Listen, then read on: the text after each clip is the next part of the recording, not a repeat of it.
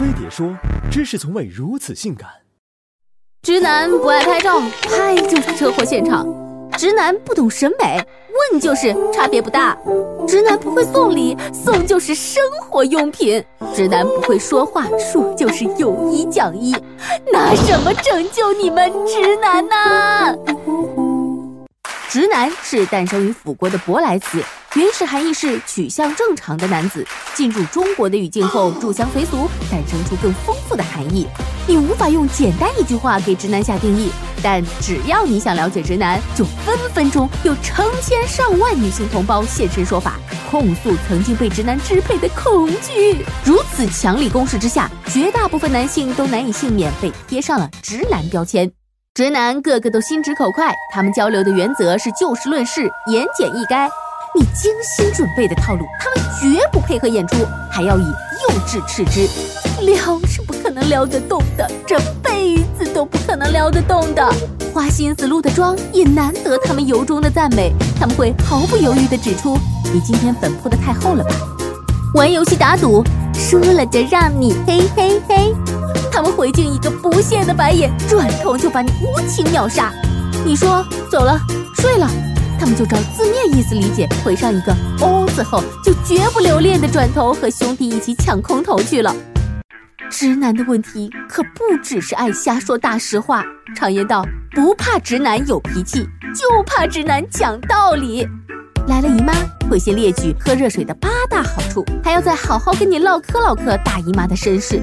你心情不好，想求个安慰，他们立马老干部上身，语重心长的是讲了一大堆道理，但宝宝还是不开心呐。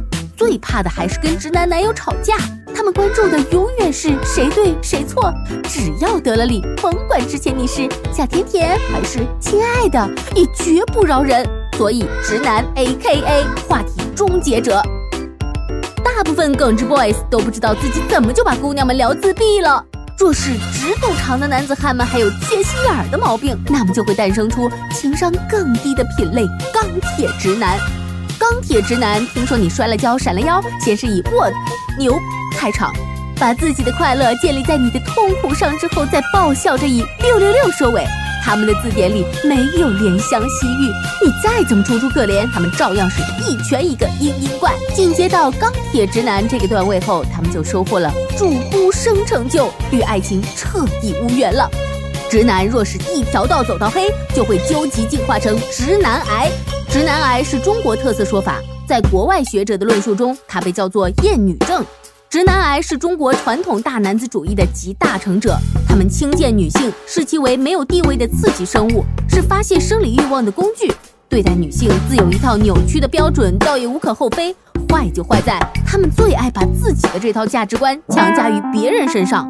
男人若是直到这个地步，就当真无可救药了。直男常常让人无语，但也有爱。只要你不强求情趣，他们依然可以是宝藏男孩。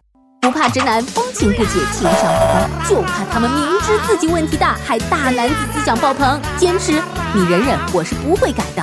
对于这些病得不轻的男性朋友，就只能祝他们永远孤独，永远汪汪汪汪了。不懂你的难过，热水喝的不够多，红包发过，怎么你还继续做？